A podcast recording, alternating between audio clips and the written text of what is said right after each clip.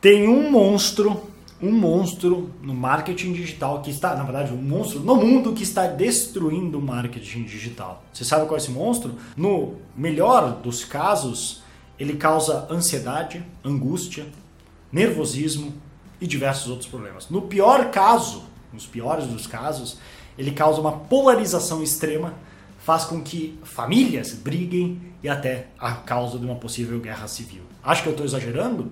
Talvez não. Se você viu o Dilema, aquele documentário Dilema das redes sociais, você vai ver que eles falam muito sobre isso. Mas não é só sobre as redes sociais que eu estou falando. Nesse sentido, a gente entende, ou pelo menos começa agora a entender, que com os grandes benefícios das redes sociais, vê alguns custos bem altos que a gente vai ter que pagar e que muita gente não se dá conta. Mas, falando em termos de marketing sim, em como você pode usar isso para conseguir mais clientes, tem um monstro específico que é difícil de lidar. E é o que eu chamo do monstro do conteúdo. Sabe o que é esse monstro?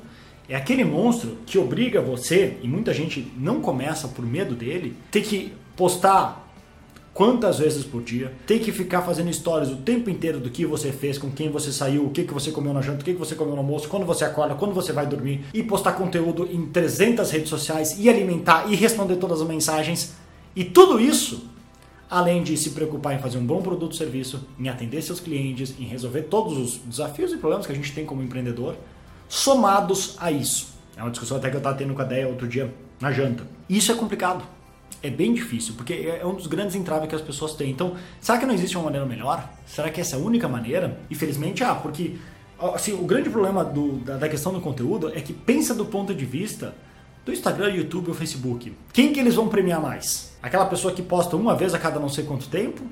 Ou aquela pessoa que está o tempo inteiro alimentando o canal dele com conteúdo, ou seja, aumentando as chances que as pessoas que seguem ele voltem pro aplicativo. Porque é o que eles mais querem, certo? O Instagram, o que ele mais quer é que eu fique a maior quantidade de horas no Instagram, dentro do ambiente do Instagram. Mesma coisa pro Facebook, mesma coisa pro YouTube. Se ninguém criar conteúdo, por que, que eu vou voltar pro Instagram? Então, se eu tenho bastante gente criando conteúdo, lives, stories, feed, reels e o que for, e eu tenho conteúdo sempre algo novo ali, eu incentivo que os meus seguidores voltem e me procurem porque sempre vão ter uma novidade. É assim que as redes sociais funcionam. Só que o grande problema disso é que tá cada vez mais difícil, porque antes você fazia um vídeo, meu Deus, você era um ET, o cara conseguiu fazer um vídeo. Hoje qualquer um faz um vídeo, muitas pessoas fazem 78 vídeos por dia, abre stories de algumas pessoas, fica aquele pequenininho, aquele negócio que tem 700 stories que a pessoa pode fazer, e aí você vai ter que competir com isso. Só que você não quer ficar tanto tempo assim. Então, o que, que eu recomendo? Porque, apesar de eu publicar bastante conteúdo, eu já falei algumas vezes, se o meu trabalho não dependesse tanto assim das redes sociais, porque é um ótimo canal para divulgar e conseguir clientes, eu talvez deletaria minhas redes sociais. Porque para mim eu acho que o custo não vale a pena. Assim, se você quiser deletar a sua, eu fico triste porque talvez eu não consiga mais entrar em contato com você, mas eu fico feliz que talvez a sua vida melhore em, diversos aspectos. Dito isso, como que eu uso? Como é que eu faço o equilíbrio para usar essa ferramenta que para mim vale a pena, mas sem ferrar minha vida, sem eu ter que ficar postando conteúdo todo dia e criar o que eu já vi muita gente. É triste, mas eu já vi muita gente que tem um bom perfil, canal, falando, cara, eu tenho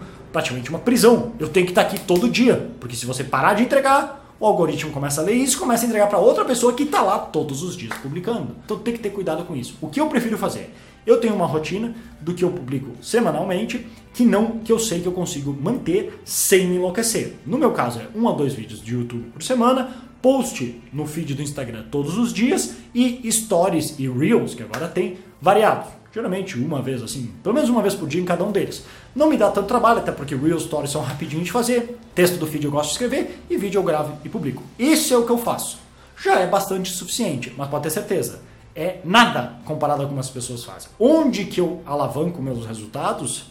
Com anúncios. Sempre que eu tenho a opção de pagar com dinheiro ou com tempo, eu vou optar por pagar por dinheiro. Então eu poderia dedicar toda a minha vida e meu tempo a criar muito conteúdo e bombar no orgânico. Poderia.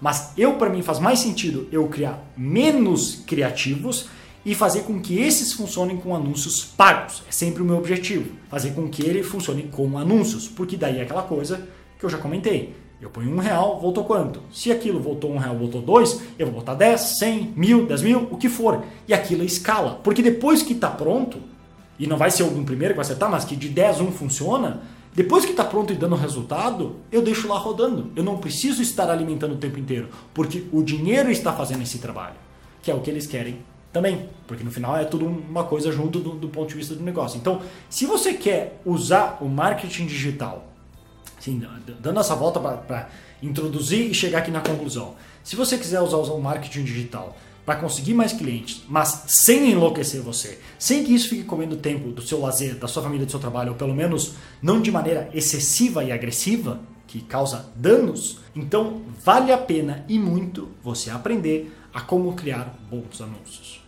criar anúncios que você divulga e com eles consegue resultado. Não só divulgam seu nome, mas trazem clientes que você mede no centavo quanto deu cada resultado. Isso, para explicar como fazer isso, não é algo que eu vou fazer agora aqui num vídeo assim, para pelo menos ter, se você quiser aprender a fazer isso, que eu acredito que vale a pena e muito, vale então pelo menos começar com uma, uma base num dos meus workshops, que ali pelo menos eu dou a base do marketing e já dou alguns exemplos de anúncios para você começar a testar. E para isso, você pode visitar brunopiscinini.com ou clicar no link que deve estar aqui abaixo no meu perfil. Ali vai ter um workshop online gratuito que você pode participar, que já vai começar a dar uma visão de como eu monto, planejo e uso os anúncios para não virar um escravo do monstro de conteúdo. Então essa era a dica que eu queria passar para você hoje. Se você curtiu, já deixa o seu joinha, compartilha com seus amigos se você acha que pode agregar valor na vida deles. E como falei, para mais informações, visita brunopiscini.com ou clica no link que está aqui abaixo. Vou ficando por aqui, um grande abraço e até mais.